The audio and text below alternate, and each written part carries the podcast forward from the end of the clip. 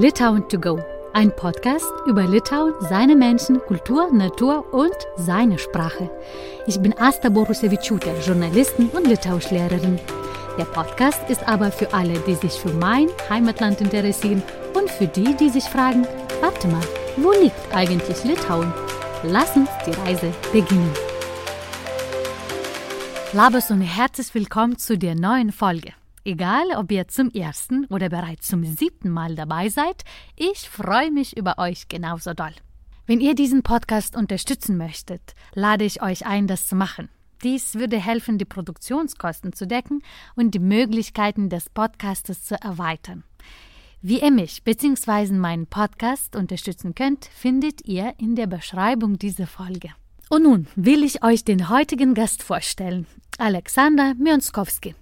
Erst kam er nach Vilnius als Student und einige Jahre später kam er mit einer anderen Aufgabe zurück, und zwar als DAT-Lektor an der Universität Vilnius. Ist die deutsche Sprache in Litauen beliebt? Welche Persönlichkeiten aus Deutschland hat Vilnius inspiriert? Wie hat sich Vilnius verändert? Und was muss man da gesehen haben? Hört rein. Laba Diena, Alexander. Laba Asta. Das können Sie sehr gut. Wir haben im Vorgespräch gar nicht so geübt Litauisch oder habe ich gar nicht gefragt, ob Sie Litauisch sprechen. Taip, kalbu lietuviškai, bet tik truputį. Ah, für diejenigen, die nicht verstanden haben, äh, Alexander hat gesagt, ich spreche ein bisschen Litauisch.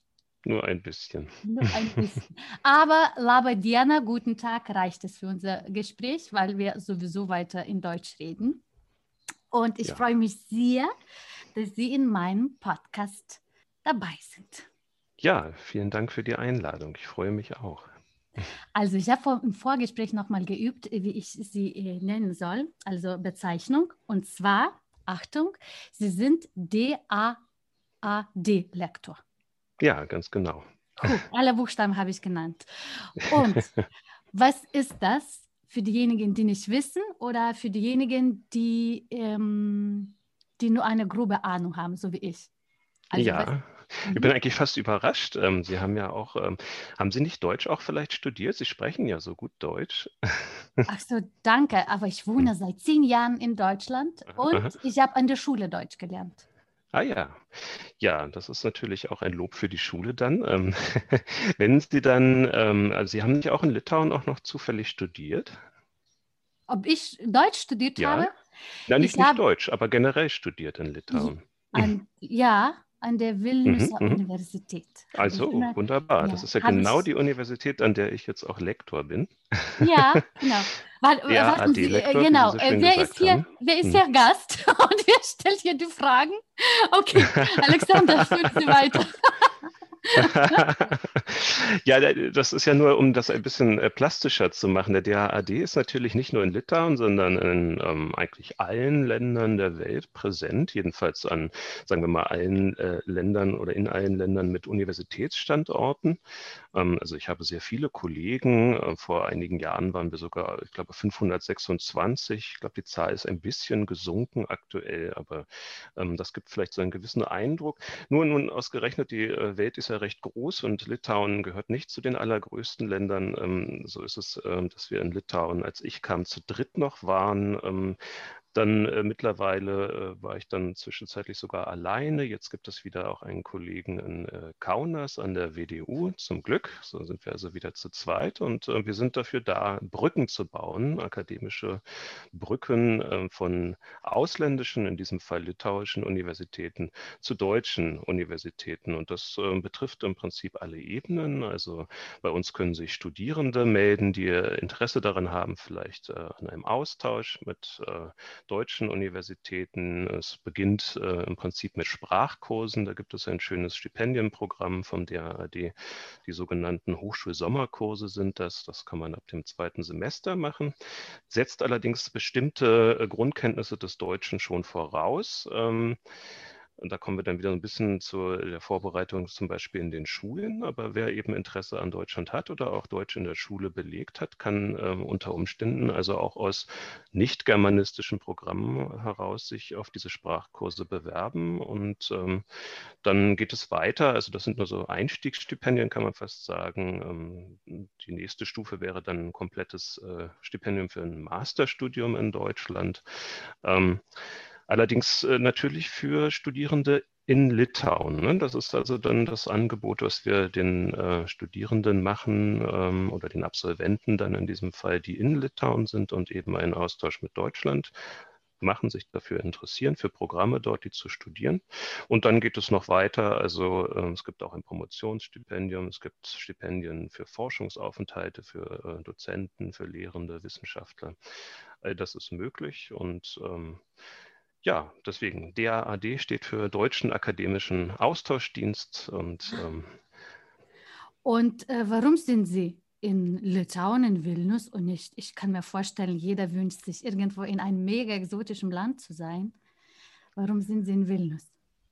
Ah ja, das ist auch eine sehr gute Frage. Also ähm, ich glaube, dass Litauen durchaus auch seine Exotik hat, jedenfalls lange Zeit, äh, gerade für äh, die deutsche Sichtweise. Ähm, das mag jetzt äh, seit ähm, dem Beitritt zur Europäischen Union und den wachsenden Verbindungen vielleicht so ein bisschen abnehmen, aber generell ist das Baltikum, glaube ich, für Deutsche schon auch spannend. Ähm, für mich, ähm, ich muss mal überlegen, also für mich ging es eigentlich los tatsächlich 2001. Ähm, da habe ich einen Litauer kennengelernt bei ähm, einer studentischen Veranstaltung, eigentlich eine äh, Art Konferenz mit angeschlossenem äh, Planspiel über die Lage und Situation der Medien in Mittelosteuropa oder Ostmitteleuropa, wie man inzwischen sagt. Und der hatte mich da äh, sehr, sehr freundlich eingeladen, doch mal zu kommen nach Litauen, nach Vilnius und das habe ich auch gemacht noch mit einem anderen äh, Seminarteilnehmer. Und also zumindest ich war hellauf begeistert äh, von äh, dem, was ich da gesehen habe und äh, von der Atmosphäre vor allem auch. Ähm, also so viele junge Leute, ja, ich war damals 21. Ähm, mir schien damals in Vilnius war das ja auch, dass eigentlich fast jeder in meinem Alter auch war. Also das kannte ich so aus, aus Deutschland nicht, auch wenn ich jetzt nicht irgendwie ähm, das hohe Lied der Gerontokratie singen möchte oder so etwas. Aber es war schon deutlich anders und die Stimmung war also so, äh, ja, so aktivierend, ja, so, ähm, man hatte die ganze Zeit das Gefühl, dass irgendwie alles passieren kann. Das war, glaube ich, so der Moment, wo ich gedacht habe, ich muss wiederkommen. Das habe ich ja auch getan dann später.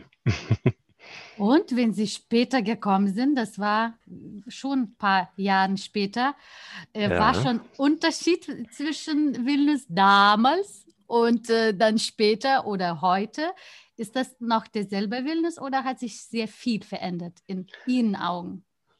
Ja, also ich glaube, dass Vilnius tatsächlich ähm, also eine ganz große Qualität hat. Ähm, für Menschen, die so ein bisschen an den Veränderungen der Zeit leiden, ähm, könnte man Vilnius fast als so eine Art Kurort betrachten, weil äh, dieses ähm, von der UNESCO ja auch zum Weltkulturerbe gekürte Stadtzentrum ist so, wie es eigentlich damals war. Da verändert sich äh, grundsätzlich erstmal nicht so viel. Natürlich gibt es andere Geschäfte und es sind andere Menschen, die dort ein- und ausgehen und in der Stadt präsent sind, das ja, aber so der Ort als solcher hat eine ganz, ganz starke Identität ähm, und die ist auch ziemlich veränderungsresistent. Ähm, das ist etwas, was ich also ähm, ja, was ich sehr bewundere. Ähm, gleichzeitig ist es eben kein Museum in dem Sinne, so ähm, es ist kein toter Ort, sondern es ist eben enorm lebendig.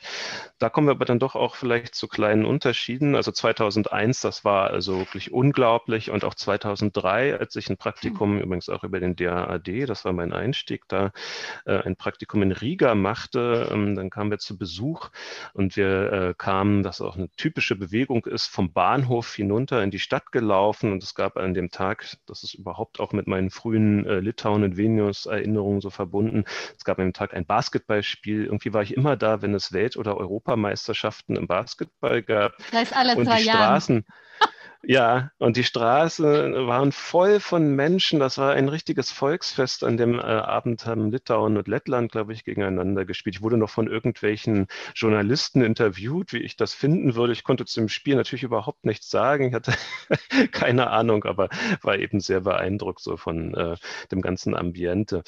Ja, und dann ähm, 2007, 2008 bin ich halt als Sprachassistent dann nach Abschluss meines Studiums gekommen ähm, an die Universität Vilnius dann und das ist tatsächlich dann schon ein bisschen anders gewesen. Also ähm, ich denke, dass ähm, über die Jahre der ähm, doch auch kontinuierlichen Abwanderung natürlich sich etwas äh, gewandelt hat. Ne? Es, äh, war, denke ich mal, 2001 äh, waren es noch die äh, ja auch äh, in Liedern besungenen drei Millionen oder mehr sogar. Ne? Und ähm, ja, also äh, da hat sich ein bisschen was getan. Ich komme nicht umhin, das äh, so zu sagen. Aber ich selbst habe mich auch verändert. Also es kann auch an meiner eigenen Veränderung, ich bin ja älter geworden, äh, liegen, dass ich die Stadt anders wahrgenommen habe. Also sie ist nicht mehr ganz so voll, nicht mehr ganz so lebendig. Und auch wenn ich jetzt so 2017 folgende äh, mir anschaue, dann dann ist es auch so, dass es diesen, ähm, diesen Volksfestcharakter nur noch selten gibt und jedenfalls nicht mehr zu solchen Sportereignissen. Ich weiß nicht genau. Ähm, glaube, es liegt einfach daran, dass alle Leute zu Hause jetzt auch äh, dort ihren Flatscreen haben und das sich dort ansehen. Ja.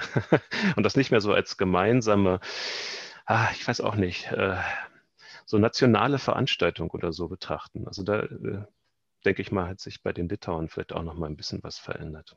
Mhm, kann sein.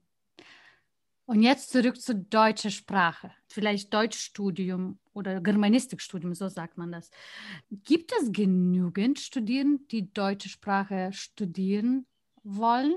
Weil ich habe das Gefühl, ich, ich habe vor 20 Jahren, genau, ich bin in der Schule fertig schon vor 20 Jahren gewesen und also das ist schon ein paar Jahre her. Und äh, damals, wir waren schon an jeder Schule, würde ich sagen, oder fast an jeder zweite, dritte Schule konnte man Deutsch äh, lernen. Zum Beispiel in meiner kleinen Stadt gab es zwei Schulen mhm. und in einer Schule Hauptsprache war Englisch und Russisch mhm. und an meiner Schule war Deutsch und Russisch. Und ich denke, in ganz vielen, so in ganzem Litauen war es so ähnlich. Also mhm. Also allein in meinem Freundeskreis, also Hälfte von uns sprechen je nachdem, wie, wie aktiv war Deutsch, aber mhm. wenn es äh, vom Anfang an weil sehr aktiv gewesen wäre, dann hätte auch jeder gekonnt oder jetzt können wir einige, aber irgendwie damals mhm. war Deutsch viel mehr verbreitet. Ich, ich habe das Gefühl, jetzt heutzutage ist das nicht mehr der Fall. Und sieht man das an den Zahlen der Studierenden an der Uni? Ja, man kann es vielleicht jetzt nicht allein an den Zahlen jetzt von Germanistikstudierenden festmachen, ähm, aber generell ist das, was Sie sagen, glaube ich, ähm, absolut richtig. Äh, ich glaube, dass es ähm, diesen starken Fokus auf Deutsch noch aus sowjetischen Zeiten gab und dass das irgendwann mal aufgrund politischer Entscheidungen geändert wurde. Also Deutsch wurde nicht mehr so als verpflichtende Sprache, glaube ich, äh, betrachtet. Ne? Also man kann das Abitur heute einfach auch ohne Deutsch machen, beziehungsweise es reicht, wenn man eben Deutsch als zweite Fremdsprache oder so etwas hat, äh, ja, ich glaube, das geht dann, ähm, das funktioniert dann ein bisschen anders. Ich äh, muss zugeben, dass ich bei diesen äh, schulischen Entwicklungen oder schulpolitischen Entwicklungen jetzt ähm, nicht so orientiert bin, aber ich kann zumindest sagen, dass äh, wir früher auch wirklich mehr Studierende hatten. Ähm, das ist keine Frage. Ähm, das Interesse an Deutsch ist aber nach wie vor ähm, groß, also mhm. gerade am studienbegleitenden Deutschunterricht. Ne? Also es ist ja das eine, ob ähm, Schüler, die zum Beispiel an ihrer Schule schon sehr gut Deutsch gelernt haben, dann sich danach für ein Germanistikstudium äh, entschließen. Und dann auch die Frage, ob sie das in Litauen machen wollen oder ob sie nicht vielleicht dann direkt nach Deutschland auch gehen wollen. Diese Möglichkeiten bestehen ja eben. Und ähm, oder ob sie eben sowieso etwas anderes dann anstreben. Also vielfach äh, gibt es natürlich äh, das äh, hatte ich auch damals schon, als ich 2007, 2008 da war, bemerkt. Ähm, ich glaube, damals war es noch so, dass ähm, Studienanfänger irgendwie so eine äh, Auswahl an Studiengängen äh, einreichen konnten von 20. Ne? Ich glaube, 20 Möglichkeiten konnten da angegeben werden. Und oh ja. mhm. an erster Stelle stand immer Business Management, dann Medizin, dann Jura mhm. und eben äh, mhm. sowas, was eben äh, besonders karriereträchtig wirkte. Und deutsche Philologie kam dann unter Umständen vielleicht so unter den ersten zehn, aber manchmal vielleicht auch nicht. Und das hatte man dann an der Motivation der Studierenden auch schon so ein bisschen merken können können, ja. ähm, aber es ist eben, manche haben es auch sehr gut angenommen, also dass sie halt gesagt haben, gut, also das, was ich eigentlich machen wollte, hat nicht geklappt. Jetzt äh, gehe ich aber sozusagen mit voller Kraft in dieses Studium. Diese Gruppe, das ist wahrscheinlich auch die Folge von Reformen, gibt es so heute eigentlich nicht mehr. Also es gibt heute Studierende, die sich tatsächlich dann für das Germanistikstudium ähm, direkt entscheiden. Und ähm, die Situation hat sich aber insofern auch nochmal äh, oder gewandelt, dass wir äh, eben auch an der Universität Vilnius, aber ich denke an der äh, Vitatus Magnus Universität in Kaunas wird es nicht so viel anders sein, dass wir auch ähm, Studierende mittlerweile aufnehmen, die ähm, eigentlich äh, keine besonders großen Deutschkenntnisse haben. Mhm. Also dass wir mm. tatsächlich die ersten vier Semester zweizügig machen mit einer fortgeschrittenen Gruppe und einer Anfängergruppe und ähm, dann entsprechend natürlich auch zusätzliche Angebote für diese Anfänger bestehen, ähm, dass sie eben relativ aufschließen vom Niveau her. Und das äh, muss ich sagen, gelingt den Kolleginnen und Kollegen ganz hervorragend. Also ich habe mit den Anfängern nicht so viel zu tun. Ähm, aber ähm, nachher, nach äh, dem, also zum dritten Studienjahr, äh, werden die Gruppen dann im Prinzip aufgelöst und wir haben also immer wieder Fälle, auch dann ähm, Bachelorabschluss ist ja nach vier Studienjahren, dass also aus den Anfängergruppen äh, zum Teil dann äh, ganz hervorragende Abschlüsse hervorgehen. Normalerweise wohnen Sie in Vilnius oder ist der Prinzip, Sie kommen nur ab und zu dahin? Oder nein, nein, also ähm, der DAAD erwartet also von äh, den Lektorinnen und Lektoren, dass sie äh, dann auch dorthin ziehen an den Dienstort. Es gibt eine Residenzpflicht. Also ähm, ich habe eine Wohnung in Vilnius, äh, die ich mhm. jetzt aber auch schon wirklich einige Monate leider nicht mehr gesehen habe. Ähm, wie gesagt, die Uni, also das war im Vorgespräch, äh, hatte ich das, glaube ich, erwähnt, äh, die Uni Vilnius hat versucht, äh, auch unter Pandemiebedingungen den Lehrbetrieb aufrechtzuerhalten und ich fand das auch ähm, sehr begrüßenswert. Äh, September und Oktober haben wir noch also äh, Präsenz unterrichtet, nur dass eben die Studierenden äh, und auch im Übrigen Kollegen, die meinten, dass ihnen das Risiko zu hoch sei einer Infektion, ähm, dass die sagen konnten, sie machen es also online.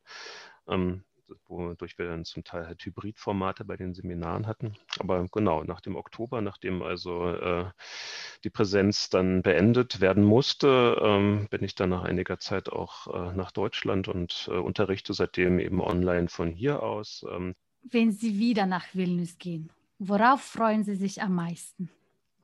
Auch eine sehr gute Frage.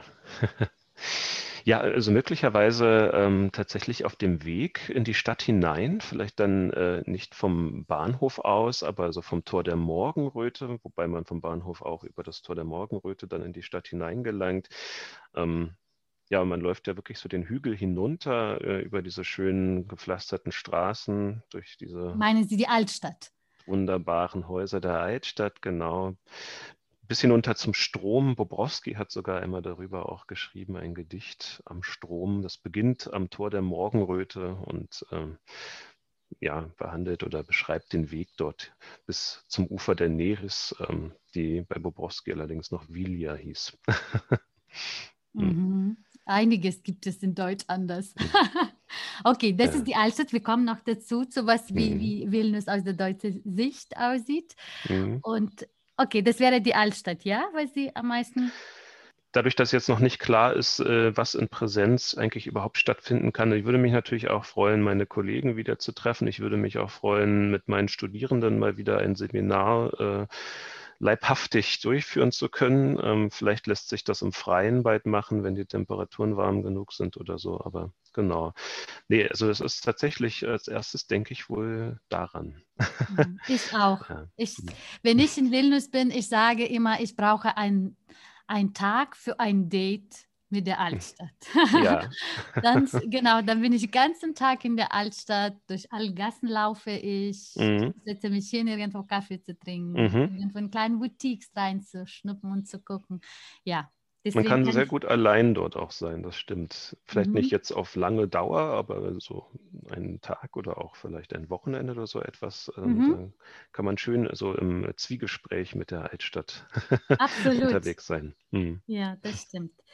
Also, Sie haben schon erwähnt, weil ich, was mhm. ich noch sehr spannend äh, äh, finde, weil Sie mir schon gesagt haben, Vilnius kann man auch aus der deutschen Sicht anschauen. Und für mich, das war alleine deswegen spannend, weil ich weiß, Deutsch ist vielleicht die westliche Seite von Litauen, so Memelland oder mhm. Riga, Tallinn ist eher Deutsch als Vilnius, weil für mich das einzige Deutsche ist die deutsche Straße.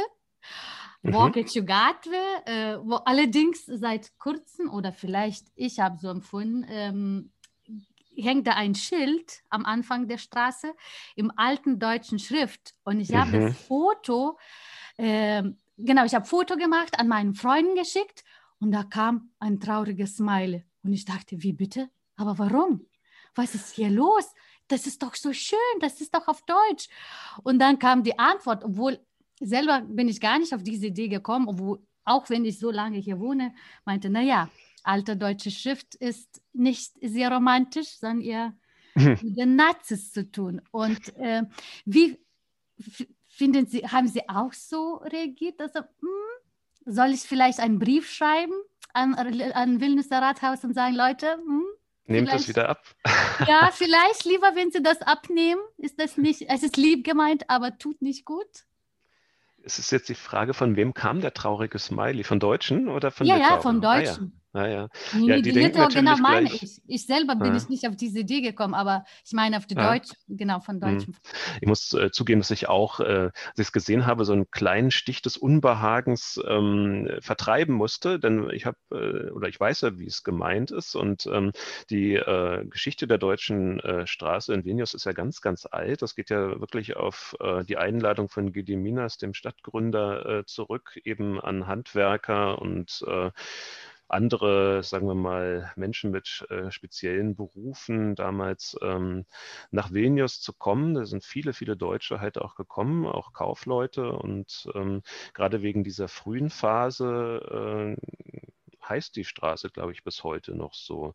Ähm, die deutsche Gemeinde hat ja ähm, schon noch fortbestanden, gerade im Zusammenhang mit ähm, dem lutherischen Glauben. Da gibt es ja auch noch die kleine Kirche hinter der deutschen Straße, mhm, wo auch, glaube ich, immer noch Gottesdienste in deutscher Sprache auch angeboten werden. Aber die ähm, Gemeinde ist natürlich sehr, sehr klein heute und in keiner Weise irgendwie mehr äh, so prägend, dass man heute darauf äh, auf den Gedanken verfiele, da irgendwie eine Straße nach ihnen zu benennen benennen. Aber gerade auch zum Beispiel in der Zeit, als äh, die sächsischen äh, Kurfürsten auch als Könige von Polen und Litauen mit über äh, Wilna damals herrschten, also da hatte das wahrscheinlich eine andere Bewandtnis. Und, ähm, und wie deutsch ist Vilnius? Welchen Deutschen waren schon in Vilnius und sind von Vilnius beeinflusst oder inspiriert? Oder hm. Vilnius ist von denen inspiriert und beeinflusst? Was wissen Sie? Es gibt einige namhafte Besucher über die Jahrhunderte, die da waren. Ich glaube, der berühmteste ist Georg Forster, also der weltreisende, Forschungsreisende, der dann auf Einladung des polnischen Königs äh, dort dann eine Professur an der Universität Vilnius für Naturgeschichte erhielt. Das ist äh, 1784 äh, eingetroffen, ähm, bereits im Winter, im Dezember. Und das war vielleicht auch nicht der allerbeste Beginn, wie auch immer. also mit James Cook war er ja äh, unten in Neuseeland und sonst wo unterwegs. Also die Temperaturen hm, haben ihm vielleicht nicht so äh, behagt. Er ist auch in England aufgewachsen. Einen richtigen Winter, glaube ich, kannte Forster möglicherweise gar nicht, jedenfalls nicht so ein. Und ähm, bis äh, 1787 also ist er geblieben und ist dann ähm, zu einer Forschungsexpedition äh, eigentlich ähm, einer russischen Forschungsexpedition eingeladen worden, die später, glaube ich, gar nicht zustande kam. Jedenfalls hat er sich dann auf die Weise abwerben lassen. Eigentlich hatte er sich nämlich auf acht Jahre verpflichtet, weil äh, die Krone, die polnisch-litauische Krone, seine Schulden in Deutschland bezahlt hat. Also er war so ein bisschen zwangsverpflichtet worden.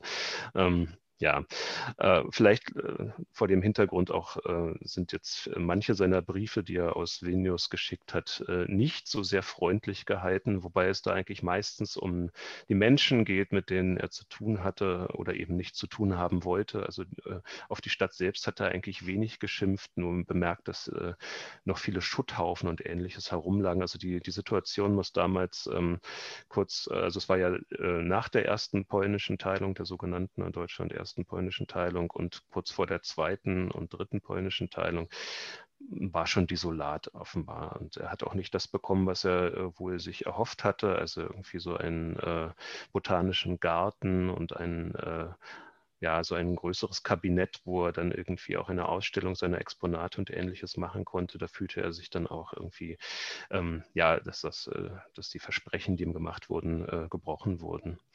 Ähm, dann ansonsten, ich glaube, der zweitberühmteste Deutsche, wenn man so ähm, geisteskulturgeschichtlich schaut, ähm, wenn wir jetzt die äh, Sachsen äh, weglassen, wo ich nicht mal weiß, ob die Kurfürsten wirklich äh, in, in Wilna auch mal gewesen sind. Müssten sie ja eigentlich. Ja. Ähm, und wenn wir den Ersten Weltkrieg, die Politiker, die da kamen, ausklammern, äh, wenn wir also wirklich geisteskulturgeschichtlich schauen, wäre es Alfred Döblin, der war 1924 da und ähm, hat die Stadt erkundet und äh, sich auch sehr für ähm, die Wiener Juden interessiert damals. Ähm, es gab ja einen sehr, sehr großen äh, Bevölkerungsanteil, der jüdisch war. Ähm, und der hat das in seinem äh, Reisetagebuch Reise in Polen festgehalten, denn damals war Venius Venu ja polnisch. Mhm. Ähm, der dritte große Name, der in dem Zusammenhang wohl noch erwähnt werden sollte, wäre dann tatsächlich schon Johannes Bobrowski, also von dem aber gar nicht ganz klar ist, ob er eigentlich die Stadt wirklich besucht hat. Ähm, ich bin noch gerade dabei, da ein bisschen drüber zu forschen. Auf jeden Fall hat er sie einige Male ähm, thematisiert, hat Gedichte geschrieben, also zweimal wirklich über Vilnius, einmal über einen alten Hof äh, in Vilnius und einmal über Vilnius selbst, äh, die Stadt ja als reifen Holunder bezeichnet oder damit vergleicht. Wow. Ein interessantes Bild auch, ja. Aha. Mit grünen Augen ist deine Wolfszeit versunken, so geht es dann weiter.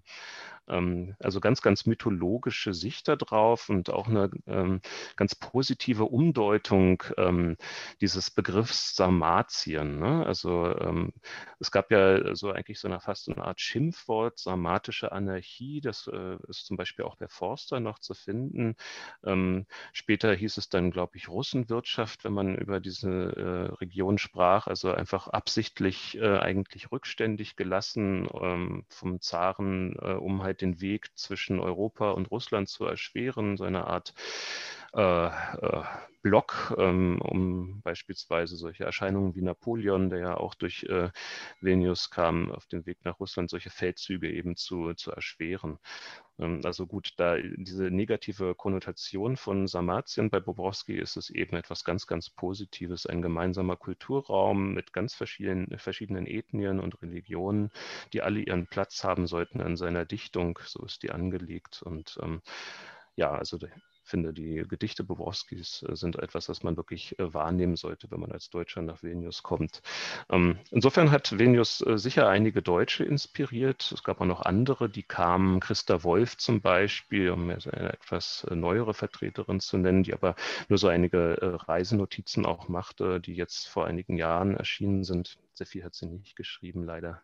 Mhm. Aber Goethe war zufällig nicht da. Der nördlichste Ort, den Goethe je besucht hat, ist Tegel, als er bei den Humboldts war. Weiter hinaus hat er sich nicht gewagt. Goethe war auch absolut kein Freund des Winters. Im Gegenteil. Nein, Goethe nicht, Schiller nicht. Ach, schade. Hätten aber, wir jetzt aber vielleicht Forster. Nicht, aber Forster. immerhin, immerhin. Hm. Vielleicht Sie haben eine Antwort. Das schmerzt mir jedes Mal, wenn ich höre, denn Vilnius ist als Vilna genannt. Mhm. Deutsche Sprache. Ich denke, das ist doch komplett anderer Name. Warum Vilna? Vilnius ist doch so schön. Ist das irgendwann möglich, äh, das zu ändern? naja, also äh, es gibt natürlich so bestimmte Benennungstraditionen. Ähm, ich weiß gar nicht genau, wer über so etwas eigentlich entscheidet, aber ähm, zum Beispiel die Stadt, die norditalienische Milano, äh, heißt ja auf Deutsch auch einfach immer Mailand. Ne? Überhaupt nicht nachvollziehbar, überhaupt nicht nachvollziehbar. Und ähm, ja, Vilnius ist tatsächlich eben äh, toponymisch äh, notiert als Vilna. Ähm, so hieß die Stadt natürlich auch eine lange Zeit. Ähm, ich denke, wenn wir haben jetzt also drei Jahrzehnte Vilnius, ne? Wir haben also Aussichten, wenn es damit weitergeht, dass es dann irgendwann zu dem Wechsel kommt. Ich glaube, dass die meisten Deutschen eigentlich, jedenfalls die da gewesen sind, auch Vilnius sagen. Ich selbst sage auch Vilnius. Es ist nur so ein bisschen, wenn man eben über historische Kontexte spricht, dann ist es eben so, dass der andere Name auch auftaucht. Und ähm, ich glaube, dass tatsächlich sogar auch ein Reiz der Stadt ein bisschen darin liegt, dass sie so, so viele verschiedene Namen gehabt hat. Auch die ganzen mhm. Orte so verschieden bezeichnet wurden, dass es auch so ganz unterschiedliche Traditionen Variationen der Sichtweisen natürlich auf die Stadt gibt.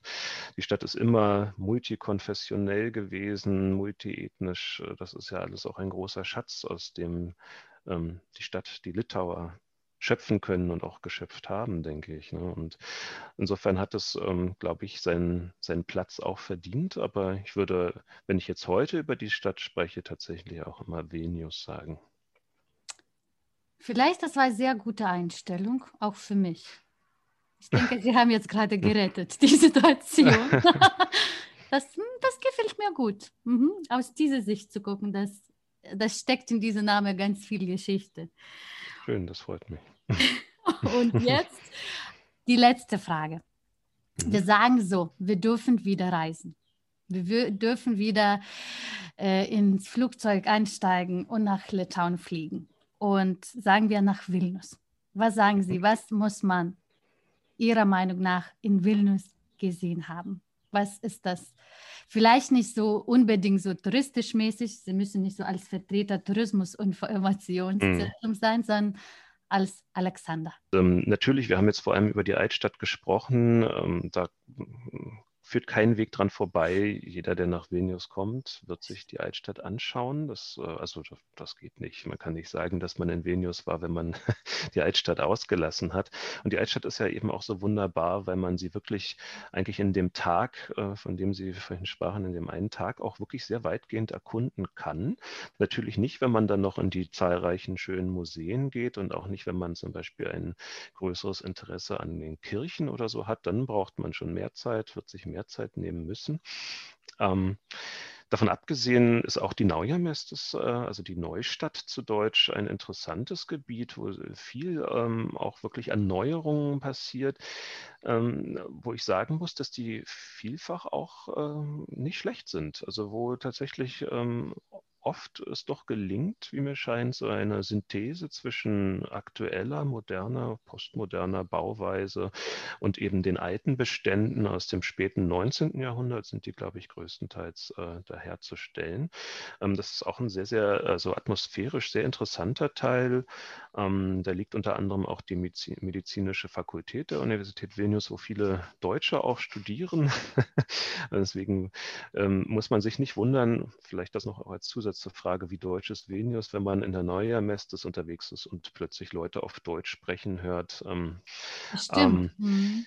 Die Gegend äh, am Fluss und vor allem an dem kleineren Fluss, also ähm, da tut sich auch sehr, sehr viel. Also in dieser Nahtstelle ähm, zwischen Uschupis und der anderen Altstadt. Uschupis heißt ja auch auf der anderen Seite des Flusses und ähm, in diesem kleinen Flüsschen folgend ähm, könnte man eigentlich äh, ein Taxi mal nach Belmontas herausnehmen, wo es so eine Art Canyon sogar gibt, ähm, wo sich äh, die Vilnele hier durchgespült hat und wo man wirklich so von 50 Meter Höhe herunterschauen kann auf eine sehr malerische Landschaft. Man kann da eigentlich auch ganz wunderbar essen. Ähm, es gibt natürlich auch diese Schluchten ganz in der Nähe, also äh, direkt angrenzend an den Burgberg ähm, mit einem alten Turm von Gediminas noch und auf der anderen Seite eben den berühmten Berg mit den drei Kreuzen, die man immer so schön über der Stadt leuchten sieht.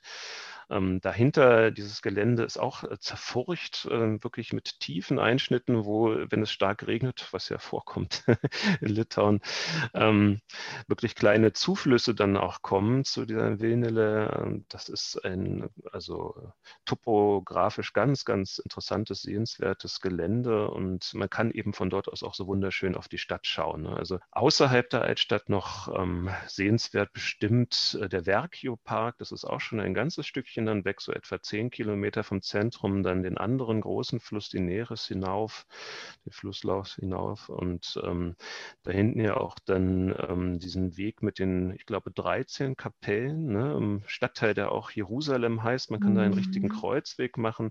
Also wenn man noch ein bisschen Zeit hat ähm, und ein bisschen rausfahren möchte aus der Stadt, dann ist das auch schon die Richtung zum Europapark, da wo, was ja vielen Deutschen auch nicht äh, bekannt ist, das äh, geografische Zentrum Europas liegt. Ähm, was auch sehr empfehlenswert ist, ist ähm, mit einem Ballon zu fliegen. Ne? Es gibt äh, vielfach, äh, sieht man das an so schönen Tagen. Im Sommer sieht man die äh, Heißluftballone aufsteigen und sie schweben dann über die Stadt. Also Oh ja, wenn man die Gelegenheit, das zu machen und wenn man natürlich äh, keine Höhenangst hat, ich glaube, das ist bei so etwas schon zu berücksichtigen, dann, dann kann man das, äh, glaube ich, ganz wunderbar genießen. Mhm. Diesen Heißluftballons, ich denke, machen tatsächlich was äh, schon aus, die äh, Vilnius aus, weil so, so oft sehe ich kaum in Hamburg, wo ich wohne, mhm. sowas. Sehr, sehr selten, aber genau. Und in Vilnius kann man so oft das sehen, wie un, ungefähr so wie selbstverständlich. Mhm. Genau, das finde ich tatsächlich, das ist ein sehr toller Tipp. So, Alexander, vielen, vielen Dank. Labai, labai ačiū. Und ich wünsche dass wir vielleicht einen Kaffee trinken in Vilnius. Das wäre doch schön irgendwo in der Altstadt. Das ist ein sehr schönes Vorhaben. Ja, also dann genau. schreiben Sie mir, wenn Sie da sind und ich mache es umgekehrt genauso. es gibt sogar auch ein Gedicht von einem österreichischen Lyriker, fällt mir da noch ein, H.C. Artmann. Das ist eigentlich ähm, im Herzen der Altstadt, äh, wie sich der Himmel in einer Tasse Tee spiegelt, aber trotzdem Tee oder Kaffee. Die Hauptsache in Vilnius. Genau, Hauptsache in Vilnius und die Atmosphäre hat auf jeden Fall etwas sehr Poetisches, wie ich finde. Ja, auf jeden mhm. Fall. Einen wunderschönen Tag und. Danke sehr, gleichfalls. Und Icke. Icke. Vielen Dank fürs Zuhören und gemeinsame Reise nach Vilnius. Ich war gedanklich da. Ich hoffe, ihr auch. Wir hören uns in zwei Wochen wieder, oder? Wir sehen uns in Vilnius, sobald es wieder möglich ist. Sagt mir bitte Bescheid, wenn ihr da seid. Ich